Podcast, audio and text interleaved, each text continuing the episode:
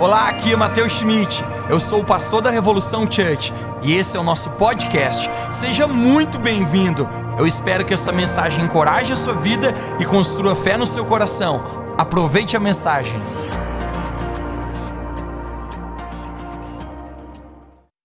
Minha oração hoje, gente, é que Deus se revele aqui como um pai.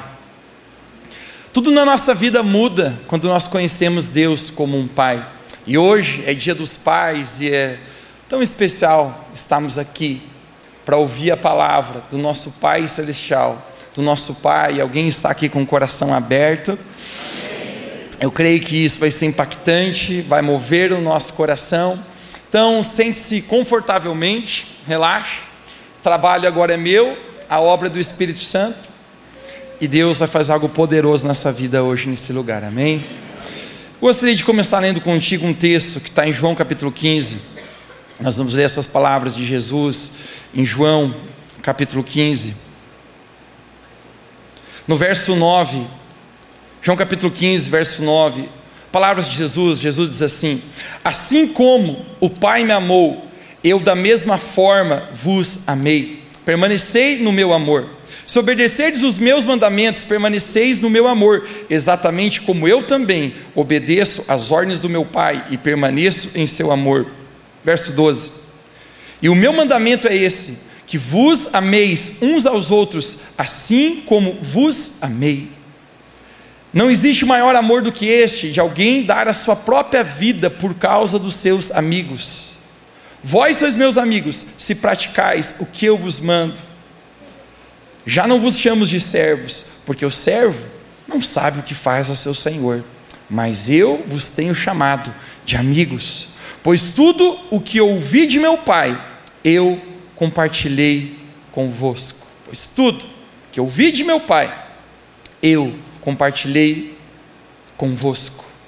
O tema da minha mensagem nessa noite é derramando o amor de Pai. Derramando o amor de Pai. Você poderia fechar seus olhos e orar mais uma vez comigo? Obrigado, Deus, porque tu estás aqui hoje. Eu oro pela presença do teu Espírito Santo agora. Eu oro que o Senhor possa, como um Pai, se manifestar hoje aqui.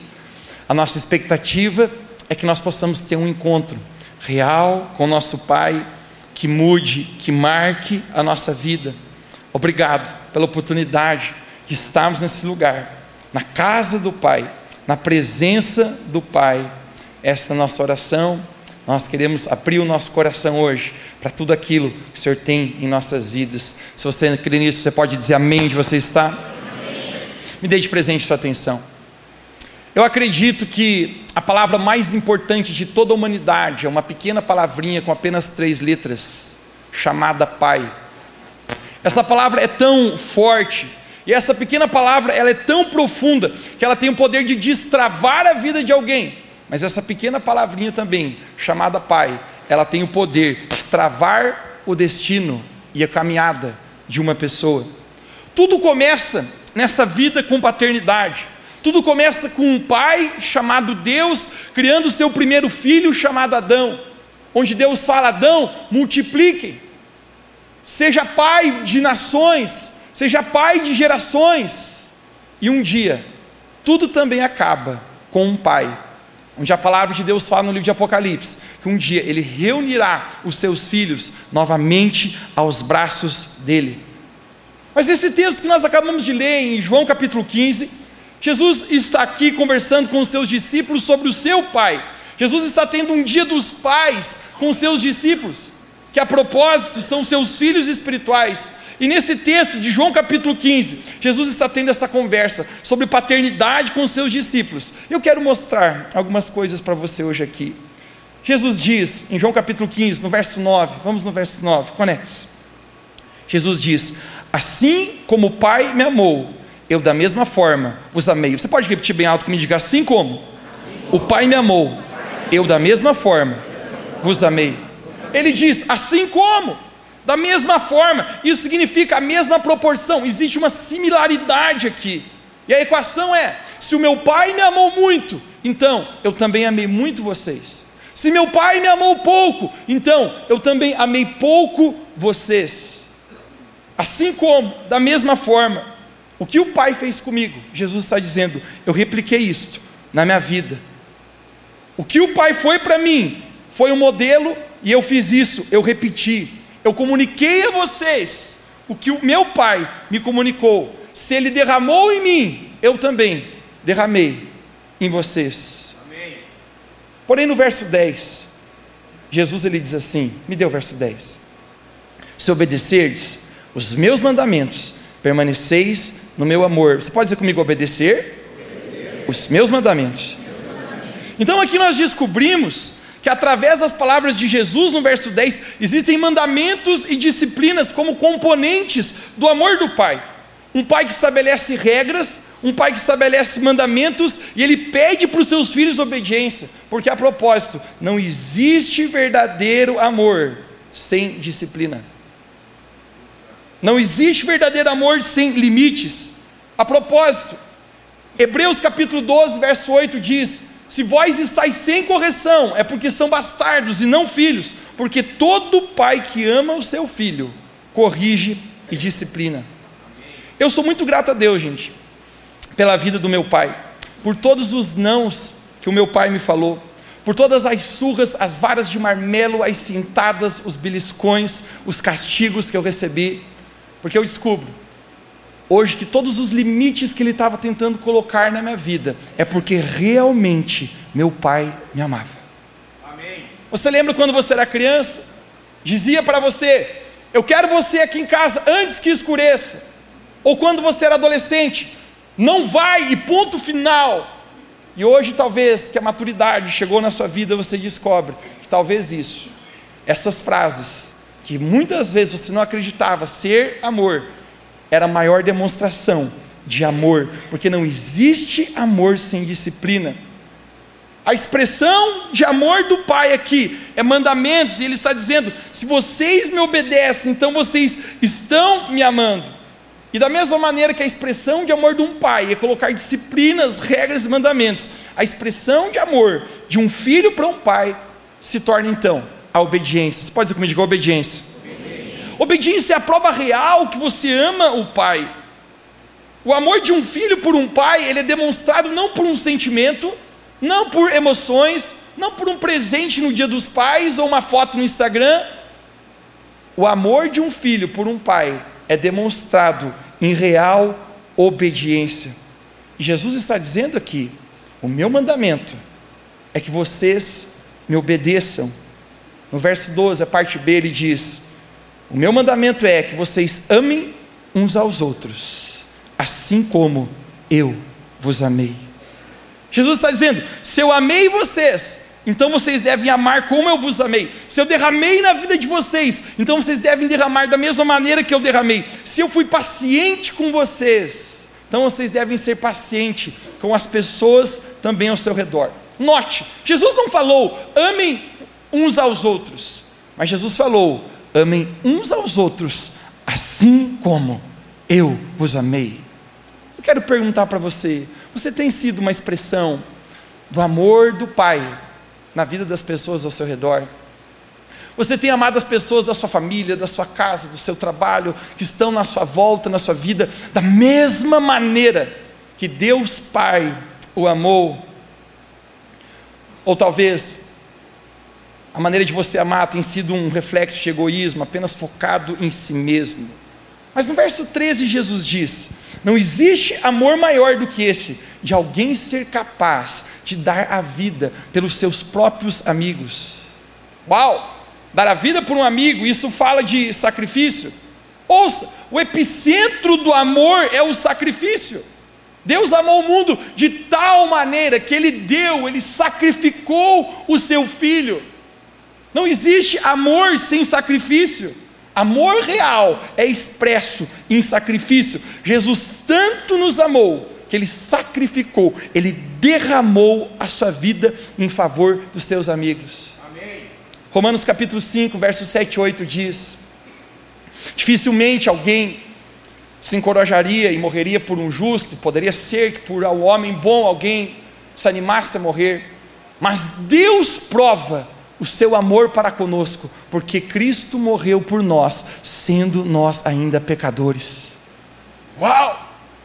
Esse é o verdadeiro amor, o qual Jesus ele está expressando e ele está dizendo: este é o amor de verdadeiro. Mas agora volte novamente no verso 1, ou melhor, no verso 9 de João capítulo 15. Jesus diz assim: Assim como o Pai me amou, eu da mesma forma vos amei. Jesus está conjugando o verbo no passado. E a razão por que Jesus está conjugando o verbo no passado é porque a morte de Jesus estava se aproximando. Então ele está dizendo: assim como o Pai me amou, eu amei vocês. Em outras palavras, ele está dizendo: eu fui capaz de amar vocês, porque o Pai me amou.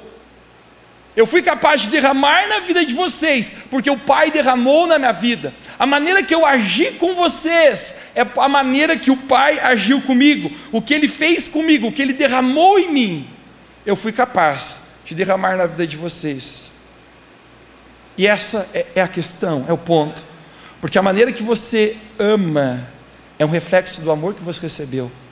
E a maneira também como você não ama também é um reflexo do amor que você não recebeu. Jesus está dizendo assim: assim como, porque só depois que é derramado em você, você se torna capaz de derramar na vida de outros. E esse amor está ligado à figura do Pai. Jesus está falando sobre o Pai. Existe algo profundo aqui na, na figura do Pai. Existe algo intrínseco nessa vida com a figura paterna. Existe uma extrema necessidade de todo ser humano de ser amado pelo seu pai. O homem mais velho aqui nesse auditório, dentro do seu coração, ele tem um menino que precisa o amor de um pai. A mulher mais velha aqui, dentro desse auditório, dentro dela ela tem uma pequena garotinha que precisa do amor de um pai. Isso é tão poderoso, e o diabo sabe disso porque como ele odeia o ser humano, porque são filhos e filhas de Deus, o seu maior alvo então se torna atingir a maior instituição que Deus já criou sobre a face da terra, que se chama família. Alguém diga bem alto comigo nessa noite, diga família. Família, família é um homem e uma mulher, onde eles decidem, com esse amor sacrificial, se unir e casar, e a palavra de Deus nos fala, eles não serão mais dois, mas se tornarão apenas uma só carne. E este homem e essa mulher, eles têm o poder de multiplicar vida, eles têm o poder de gerar vida. E esta é a razão porque Deus apenas abençoa relacionamentos de sexo diferente, porque apenas os diferentes são capazes de gerar vida, os iguais não geram. Então, quando um homem com uma mulher se une, nasce ali naquele momento os seus filhos. E talvez criar filhos seja a maior expressão de amor e de sacrifício. Quanto custa criar um filho? Dedicadamente, com amor. Eu não estou falando de apenas de dinheiro, mas de sacrifício. Quanta renúncia, quanto renúncia de lazer, de vontades, custa a vida toda. Talvez você seja pai ou mãe aqui, você sabe o quanto custa criar um filho. E esse é o momento que eu digo: ei, cara, respeita o seu pai, seja quem ele for, honre ele, porque custa caro. Já dizia um profeta: quem não respeita o pai não respeita ninguém. Posso falar algo hoje aqui? Parabéns aos pais. Parabéns aos pais que se dedicam, que são verdadeiros heróis pai não teve condição de fazer faculdade, mas ele se mata trabalhando para poder pagar a faculdade do filho. Pai não teve capacidade de ter coisas na vida que ele queria, mas ele faz de tudo para que o filho possa ter. É assim ou não é? Eu relembro quando adolescente, estávamos na praia e quando a gente chegou lá com um grupo de amigos, rapazada olhou para mim e falou: Mateus, que isso, bro? Eu falei: O que aconteceu? Ele falou assim: O que, você está fazendo com essa cuequinha listradinha branca? Confesso, aquelas cuecas eram terríveis. Eram as cuecas que o pai comprava para a gente. Ia no camelô e vinha seis por três reais. Aquela cueca fio dental. Você ia caminhando, ela entrando no. E a cueca era muito feia, é verdade. Mas até então eu nunca tinha notado isso. A rapaziada começou a dizer: Mó, essa cuequinha listradinha aí não dá. Era a cueca branca, cheia de listrinhas. Talvez alguns homens estão usando essa cueca hoje à noite. Essa é a parte que nos toca. Eu fiquei abalado com aquilo e os outros tinham umas cuecas diferentes, porque o calção usava e aparecia um pedacinho da cueca. E realmente hoje eu penso quão ridículo era. Um pedacinho aparecendo branco com listrinhas. E eu cheguei em casa e falei, pai, não dá mais essas cuecas que tu compra para nós. Ele falou assim, mas a cueca é boa, ele falava. De algodão. Eu falei, pai, não quero nem ver essas cuecas mais. E um amigo meu tinha falado: você tem que ter, Mateus, uma cueca da Leves. Gente, quando eu fui ver quanto custava a cueca da Leves, a cueca era cara. Meu pai falava: assim, que cueca da Leves, nada, molecada. Isso aí tá boa. Mas eu nunca me esqueço. De tanto eu pedir. Pai foi comigo até a loja. Comprou duas cuecas da Leves. Mas que cueca cara, hein, Mateus? Por que essa cueca, rapaz? E eu falei: pai, você não quer comprar uma para você? Ele falou: Não, eu vou continuar com a de listrinha. É muito caro essas cuecas, mas já que você quer muito. Sabe por quê, gente? Pai, às vezes não tem condição para si, mas ele sacrifica pelo filho. Quando eu tinha 14 anos de idade, nossa condição financeira não era nada boa. Meu pai me botou no carro. Ele falou: Mateus, você vai estudar inglês. E eu falei: Pai, não, não precisa. Cursos de inglês naquela época eram muito, muito mais caros do que talvez sejam hoje. E o pai falou: Você vai estudar, porque isso vai ser muito bom para o seu futuro. Eu falei: Pai, isso vai pesar no orçamento demais, não faça isso. Ele falou assim: Eu faço questão, filho, de sacrificar e pagar o teu curso de inglês. Como se fosse ontem, eu lembro a gente encostando o carro, saindo lá, ele me matriculou naquele curso de inglês. Sabe por quê, gente? Porque pai não teve algumas coisas, mas ele faz o melhor para dar para os seus filhos. Alguns dias atrás eu entrei num escritório do meu pai, e quando eu estava conversando com ele, eu, eu vi três livros numa estante dele, e eu perguntei, pai, o que, que são esses livros? Quando eu li no texto, eram livros de estudo de inglês. E eu falei, pai, o que, que, que, você faz com esses livros aí? Ele falou, ah, esse livro eu tenho há muito tempo. Pai tentou aprender inglês, comprei esses livros, não aprendi nada. Meu pai não fala nem hello. Deus é tão bom. E na sua graça, um dia nós fomos fazer uma viagem com toda a nossa família internacional. Era o sonho da minha mãe, cara, entrar no avião com toda a família. O pai não falava nada, a gente traduzia para ele. Mas quando eu estava naquele escritório e olhava aqueles livros, eu lembrei, ele não pôde fazer isso para ele, mas ele deu o melhor para fazer isso para mim como seu filho. Sabe por quê, gente? Porque existe algo intrínseco sobre pais. Verdadeiros homens, verdadeiros pais derramam sobre outros. Verdadeiros pais se movem em sacrifício. Verdadeiros homens estão interessados não naquilo que podem sacar, mas naquilo que podem derramar. Me ouça como homem. Todo o problema da humanidade começa quando o homem se imite em derramar. Adão está no jardim, ele deve, deveria derramar sobre Eva, que é sua esposa. Mas em vez de ele derramar sobre Eva, Eva que entrega o fruto para Adão. E aqui nós temos o problema de toda a humanidade. Todo homem, todo pai, verdadeiros homens devem derramar sobre a vida das suas esposas, dos seus filhos, das pessoas ao seu redor. Verdadeiros homens, pais. Mas muitas vezes não é fácil ser um pai.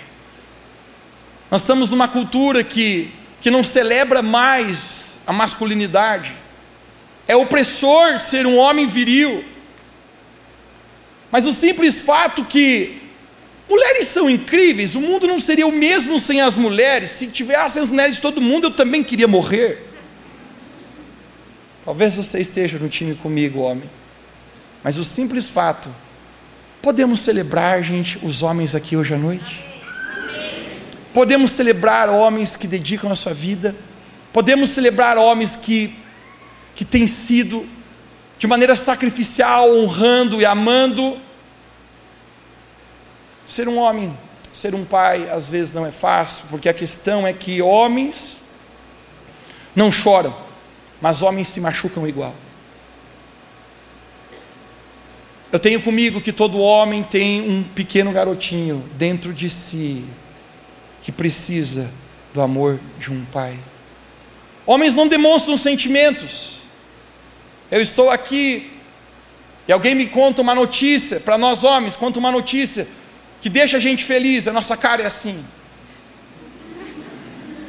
Então vem, dá uma notícia que nos deixa triste, a nossa cara é assim. Então vem uma notícia que deveria empolgar e a nossa cara ainda é assim.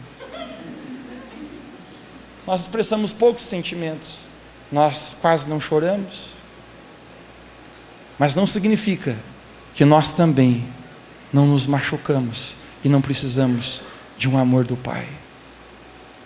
Hoje de manhã, quando eu terminei de pregar aqui, um rapaz, um homem, não é um rapaz, ele é um homem já com filhos, talvez até netos. Ele saiu pelaquela porta, ele falou para mim assim: Pastor, eu nunca chorei tanto na minha vida, desde criança, como eu chorei nessa manhã, porque eu estou entendendo algo sobre o amor de Deus Pai que eu preciso receber. nesse desafio. Deus cria a família, um homem que representa o pai e uma mãe, uma mulher que representa a mãe, e, e esse ambiente se tornaria o lugar onde todo ser humano seria amado, ou melhor, o lugar mais seguro para nós, o lugar onde você seria encorajado, disciplinado, e a maior expressão de amor, o qual Deus cria, que é a família, porque todo indivíduo ele é uma extensão da sua família. Você sabia disso? Suas virtudes, seus defeitos, seus pontos fortes, seus pontos fracos, sua integridade, o mau caráter, o amor ou o egoísmo, são todas coisas que você herda da sua família. Por seis anos eu dediquei os meus sábados à tarde no presídio, não porque eu fui mandado para lá, mas fazíamos um um tempo de compartilhamento da palavra com, com os detentos lá. E deixe-me falar algo que eu descobri, olhe para mim. Todos, ou talvez raramente alguém, mas todos estão lá porque tiveram problemas familiares, principalmente com a figura do pai. O indivíduo, ele é uma extensão da sua família. E eu descobri que de alguma forma, se alguém não recebeu o amor de pai, essa pessoa de alguma forma ela está danificada. Porque nós fomos criados para receber esse amor de pai. Quando Deus deixa Adão na terra, então Deus fala: Adão, você será o pai. O pai natural aqui na terra é um representante do Deus Pai Celestial. Talvez muitas pessoas tenham dificuldade de ver Deus como um pai, de sentir Deus como um pai, porque talvez elas nunca tiveram também um pai natural, próximo, um pai natural, que as atendeu, que as amou e as abraçou. Mas novamente no verso 9, Jesus diz: Assim como, alguém diga bem alto comigo, assim como. assim como. Jesus fala: Assim como o Pai me amou, eu da mesma forma vos amei. O que Jesus está dizendo, assim como o Pai me afirmou, então eu também afirmei vocês. Assim como o Pai supriu as minhas necessidades, então assim eu supri a necessidade de vocês. Assim como o Pai me deu atenção e carinho, assim eu dei atenção e carinho para vocês também. Porque acredite, você não é um pai porque você paga as contas da sua casa, você preenche o cheque. O que seus filhos precisam não é o cartão de crédito sem limite. O que seus filhos precisam é a sua presença. Atenção e carinho. Jesus está dizendo assim como o Pai me elogiou, eu elogiei vocês, assim como o Pai muitas vezes precisou me disciplinar e me ensinar a obediência, eu fiz com vocês, assim como o Pai derramou em mim, assim também eu derramei em vocês. Agora, o meu ponto aqui é, é este, conecte-se, por favor. Se a minha capacidade de derramar na vida de outros tem a ver com aquilo que foi derramado na minha vida, o que acontece se não foi derramado este amor em mim? O que acontece se a figura do pai tem a ver aqui, algo com o pai, com a figura paterna, não derramou o suficiente em mim? Deu, um, deu sede aqui agora.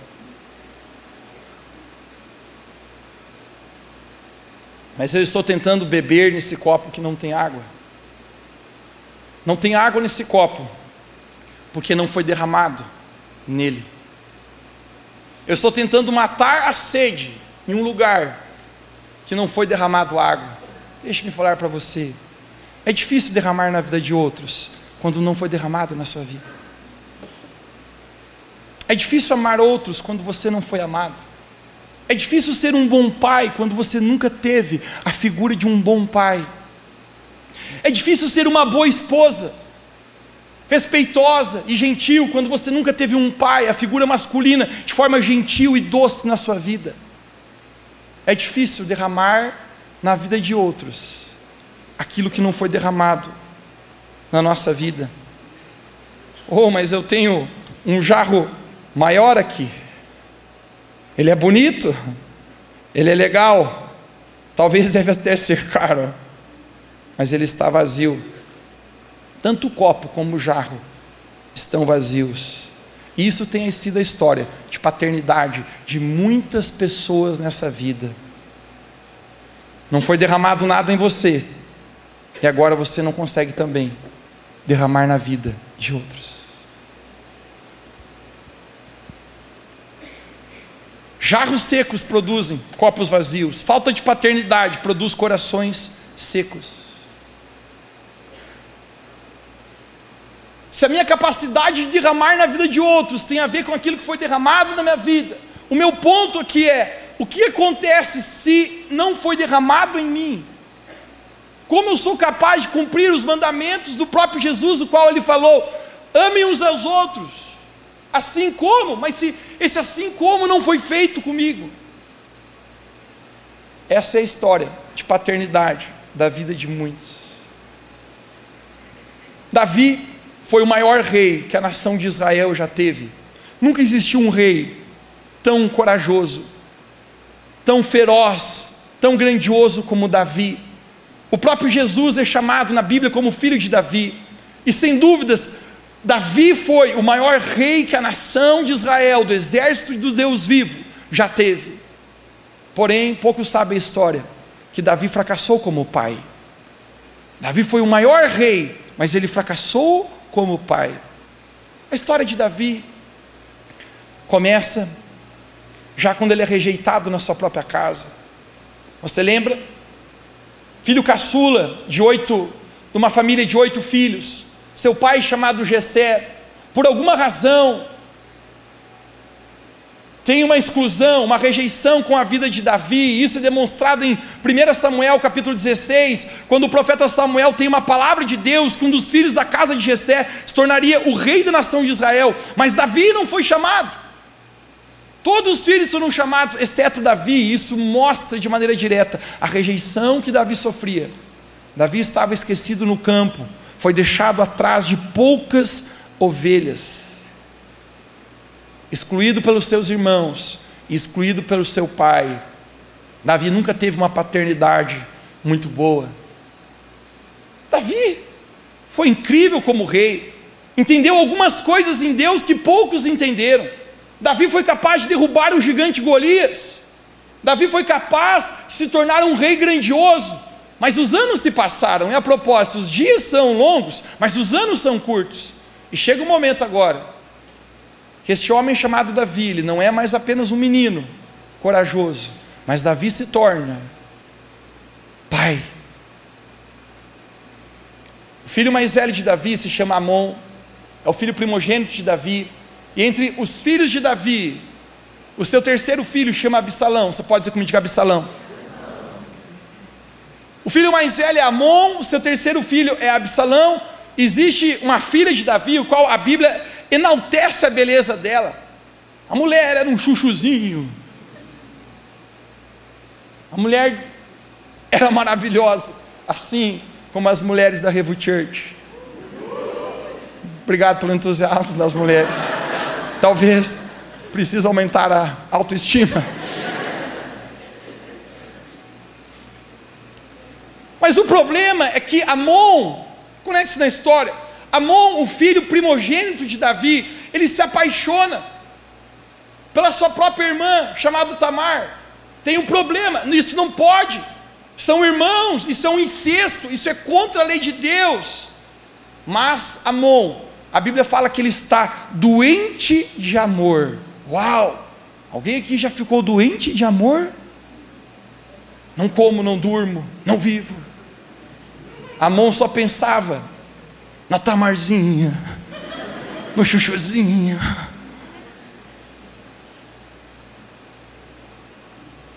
Amon está apaixonado. Não tem a ver com a mensagem, mas apenas entre parênteses é um extra para você aqui.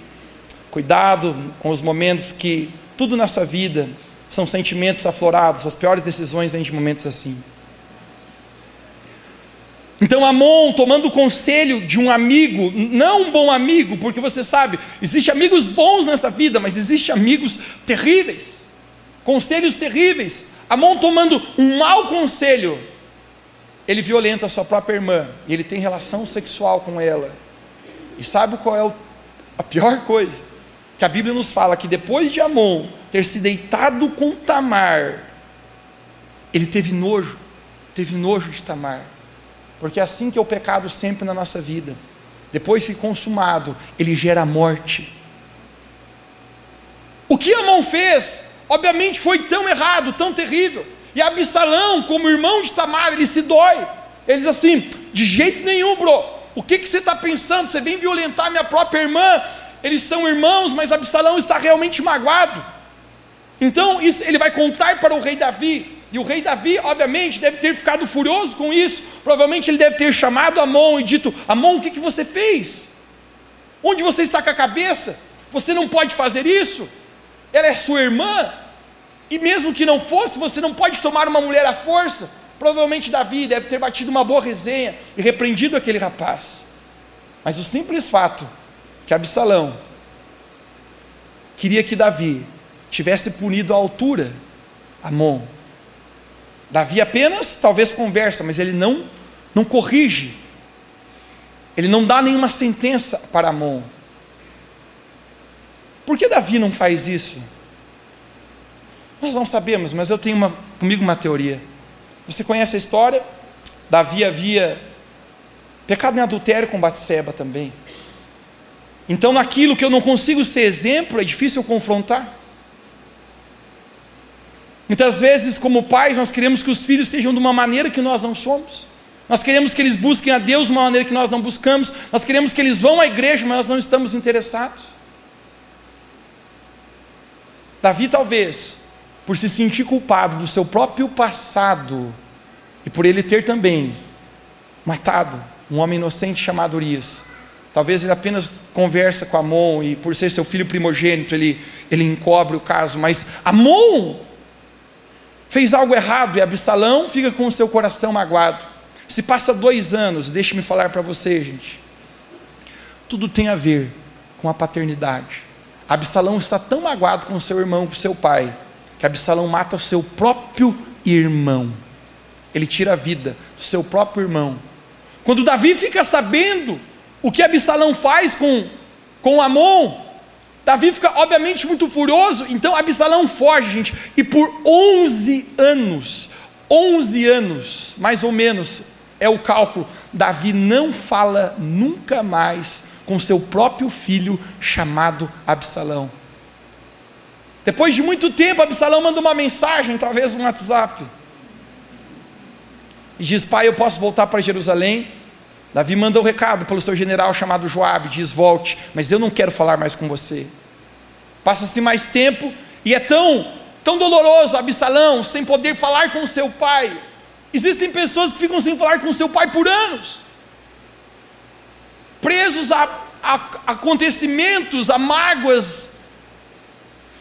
A Bíblia é enfática em mostrar o problema na paternidade de Davi, o problema na família de Davi mesmo sendo o maior rei que a nação já teve, Davi está com problemas como um pai.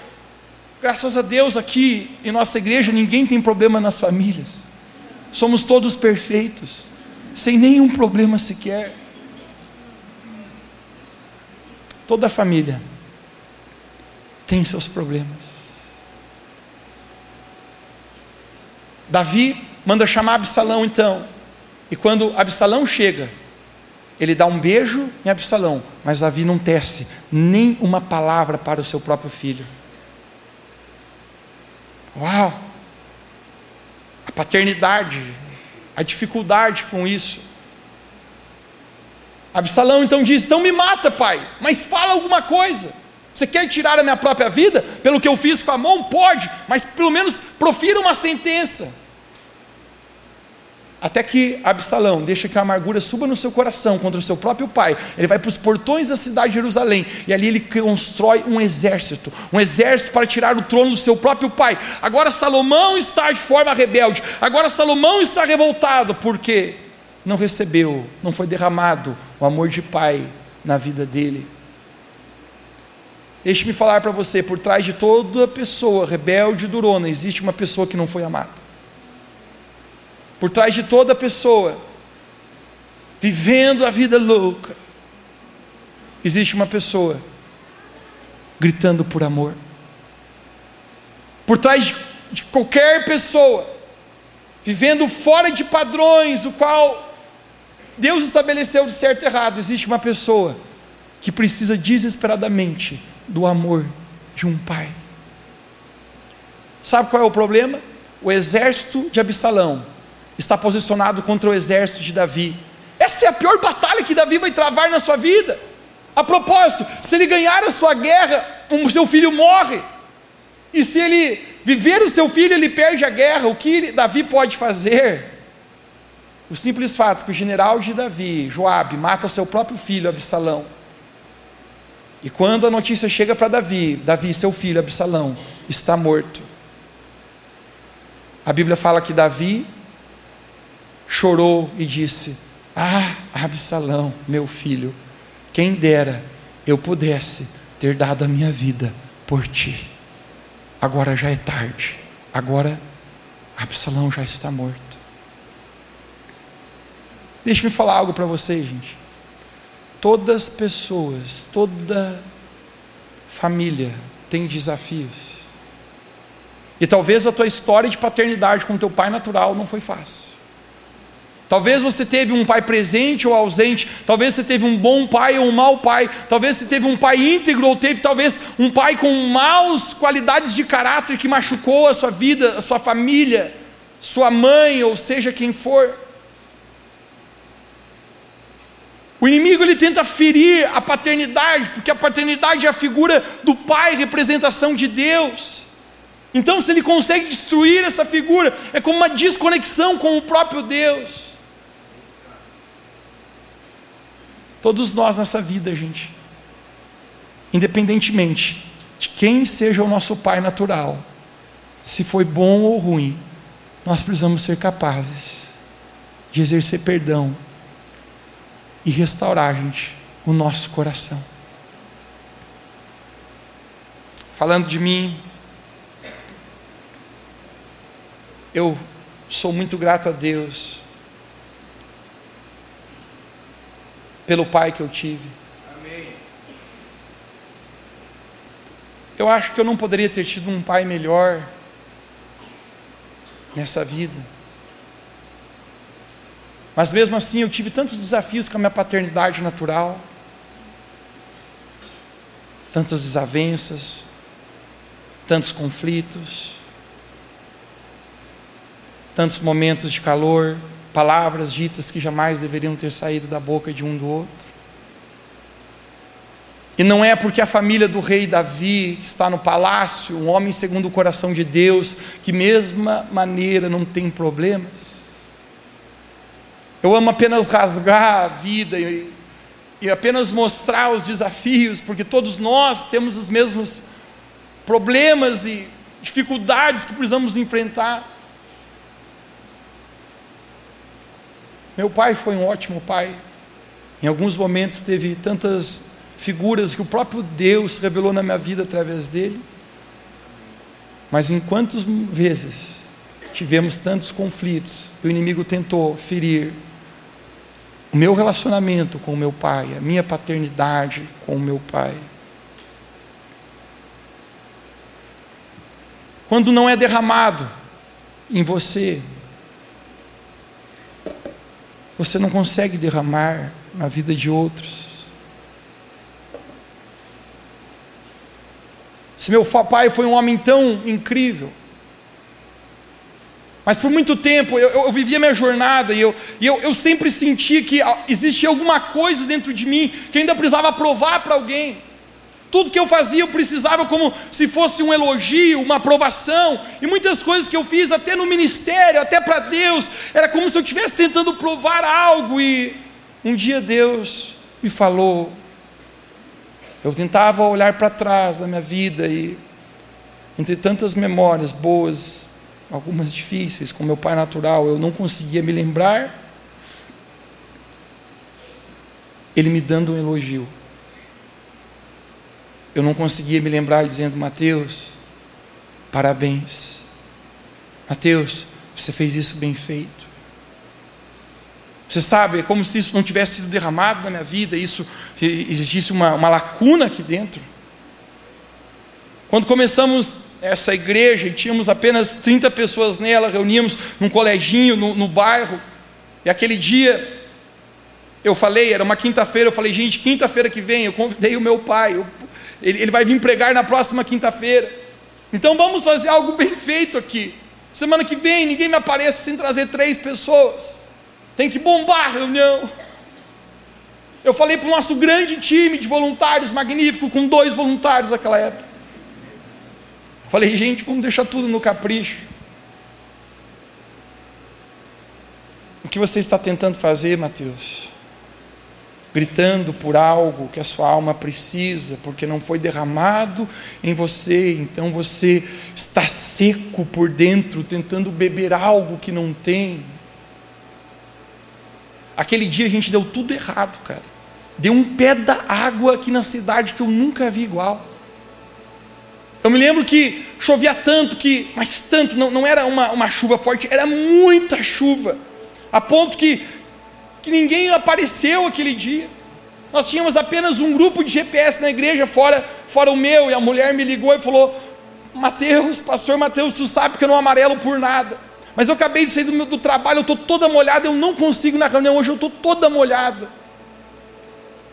Aquele dia, gente, tinha três pessoas, e era o dia que meu pai estava vindo para ministrar. Eu me lembro eu sentado na porta, goteiras pingando naquele lugar. E eu pensei, eu queria hoje mostrar algo bem feito. Mas aquele dia também foi o dia que Deus, Pai, o verdadeiro Pai, o Criador de todos, falou comigo e disse: Falou, Mateus, você está em busca de elogios de alguém, você está tentando buscar algo mas na verdade, a única coisa que precisa entender que eu sou o seu verdadeiro pai e eu já vejo você.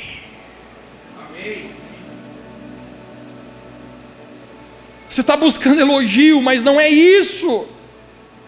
É você entender que eu sou o seu pai verdadeiro e, e essa lacuna apenas eu posso preencher.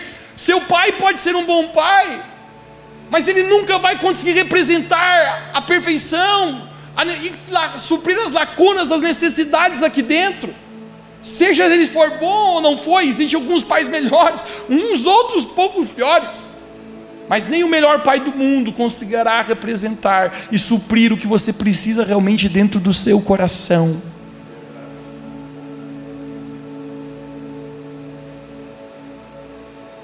Aquele dia eu resolvi com Deus isso na minha vida.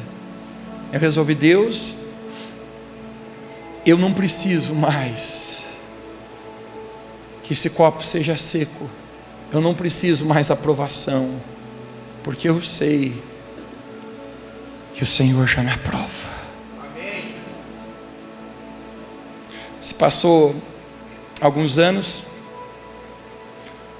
isso foi o dia que nós iríamos inaugurar um novo lugar na nossa igreja. Você conhece a história, com a proposição que todos pudessem sentar, estaríamos no teatro da nossa cidade, que cabia 520 pessoas sentados. E aquele dia eu havia convidado meus pais para estar lá, meu pai para estar lá. Eu falei, pai, provavelmente a metade do auditório vai encher, mas já está tudo bem, eu já estou resolvido. Se aparecesse três pessoas, eu estou resolvido. Porque quando Deus Pai já derramou na sua vida, já está resolvido. Amém. Aquele dia, gente, começou a chegar pessoas, pessoas, pessoas, pessoas. Alguns estavam naquele dia Hoje nossa igreja é maior do que aquilo já, mas estávamos reunidos em quase 800 pessoas lá e foi mais caótico sentar ainda. E o meu pai estava do meu lado, ele olhou para mim e falou: Uau, filho, parabéns. Porque você tem se dedicado na obra de Deus. Mas não é elogio mais que eu preciso porque o amor de pai, o elogio de pai, de Deus, já foi derramado sobre o meu coração. Hoje eu estou vestindo as roupas do meu pai. Sério. Essa calça cabe duas pernas minhas. E isso aqui não é o meu tamanho, extra large. Muito grande. Eu não uso roupas largas assim. Eu falei, pai, você me empresta o seu blazer? Ele falou, o que, que você vai fazer? Ele disse, o meu melhor blazer. Eu falei, eu vou comprar um novo para ti. Eu falei, você me empresta uma calça? Ele falou, filho, eu, quando eu achei essa calça, eu peguei essa. Ele falou, essa calça tem 30 anos, meu filho. Eu falei, é essa que eu gostei. Até achei que o look tá bonito. Sabe por que, que eu vesti essas roupas dele? essa gravata, essa é ridícula. Jamais usaria. Sabe por quê, gente? Porque todo pai natural na vida, final da conta, por melhor pai que ele tentou ser, ele não vai caber em nós perfeitamente. Ele não vai conseguir vestir a necessidade perfeita que a gente tem de ser amado e suprido. Mas ainda assim, deixe-me falar algo para você. Ainda é o seu pai que Deus te deu, seja ele bom ou ruim, perdoe ele e decida amar. Sabe por quê? Porque quando você recebe o amor de Deus Pai na sua vida, o Pai perfeito, você é capaz de entender que o imperfeito pode caber e ser uma grande bênção. Amém. Família, Paternidade, cara, não é perfeito, mas pode caber bem na nossa vida.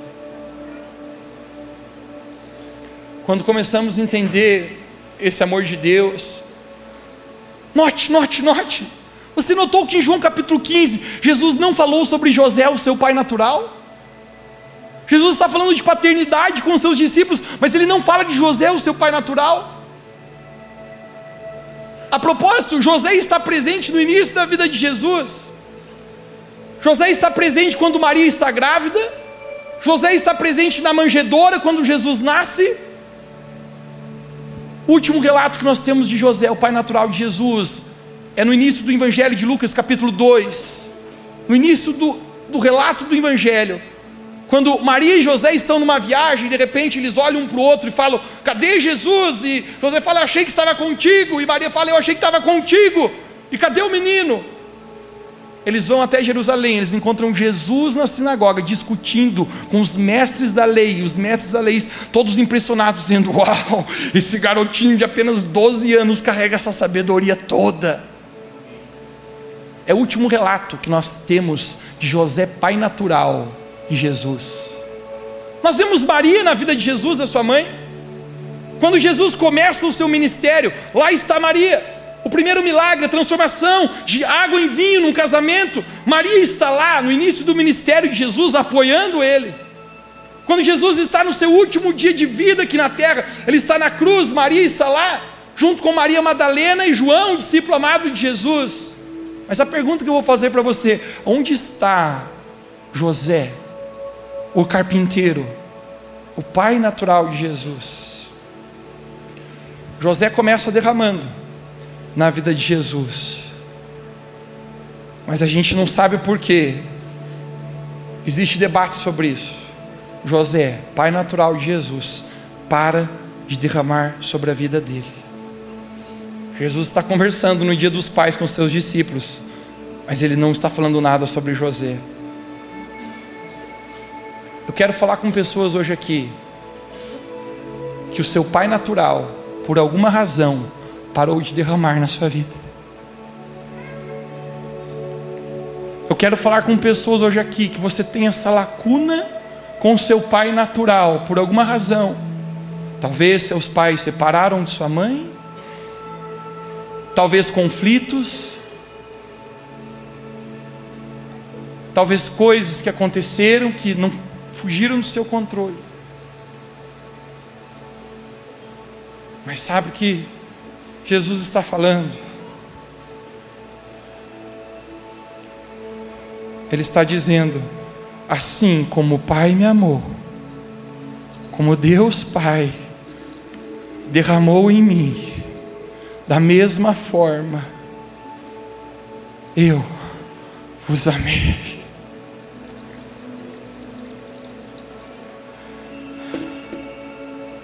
Assim como na minha vida, eu descobri Deus como um Pai verdadeiro, um Pai perfeito, eu também posso derramar sobre a vida de vocês.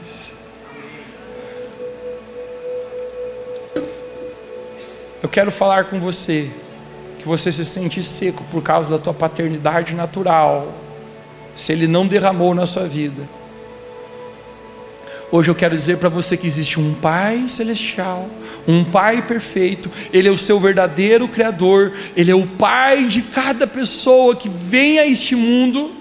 Davi fala: antes de eu nascer, quando eu estava no ventre da minha mãe, Ele já conhecia cada um dos meus dias, os meus ossos foram feitos por Ele, nada foi oculto sobre mim e sobre Ele.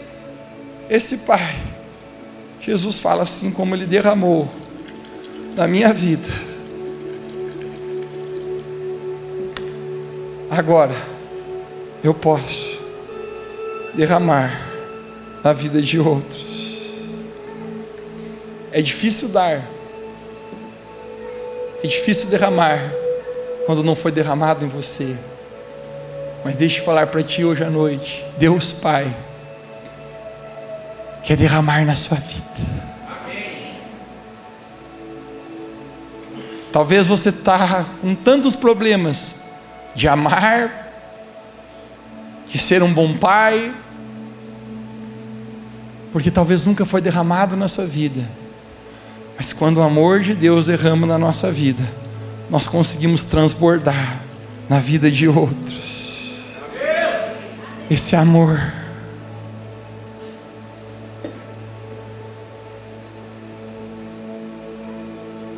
Esse copo estava tão vazio, mas quando o Pai enche,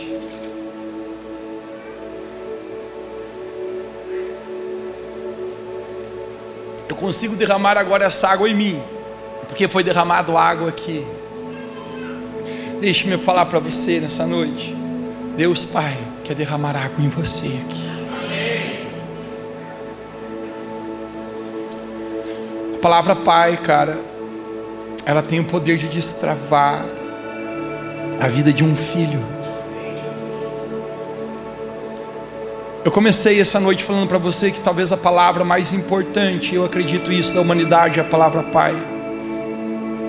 É uma chave no coração que vira, e quando você conhece a Deus como um Pai, Apenas quando você conhecer Deus como um Pai, a sua vida se sentirá completa, terá sentido, terá uma razão. Hoje aqui, Deus quer se revelar como um Pai. Se você está aqui hoje, talvez a sua história com a sua paternidade não foi fácil. Eu quero dizer para você: existe um Pai perfeito, existe um Pai com amor incondicional, existe um Pai que lhe ama, existe um Pai que tem atenção com a sua vida, existe um Pai que se alegra com você, existe um Pai que lhe elogia, existe um Pai que celebra você, existe um Pai que supre as necessidades, existe um Pai amoroso que quer lhe abraçar hoje. Este é o amor de Pai. Quantos aqui recebem isso nessa noite? Diga amém onde você está. Fique de pé comigo para a gente orar.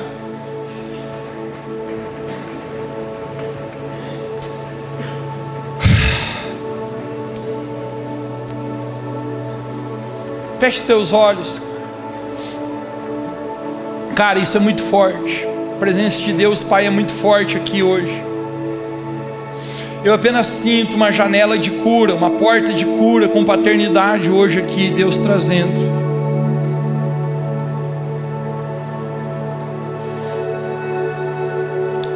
Talvez se hoje você você precisa resolver isso na sua vida, talvez isso é contigo hoje, cara, essa você precisa virar essa paternidade.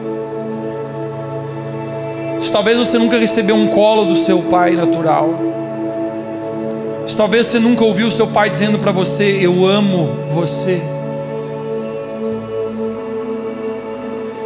Hoje eu quero te dizer: Deus Pai está aqui na sua frente dizendo: Eu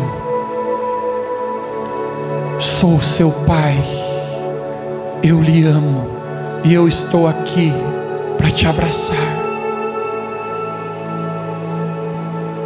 Eu estou aqui para envolver você com o meu amor.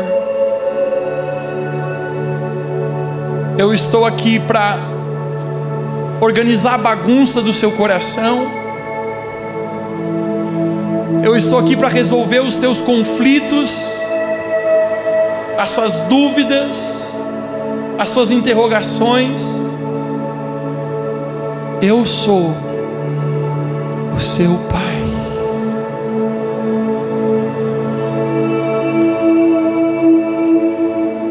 Seus olhos fechados onde você está, apenas seja cheio agora do amor do Pai. Deus Pai, se manifeste agora.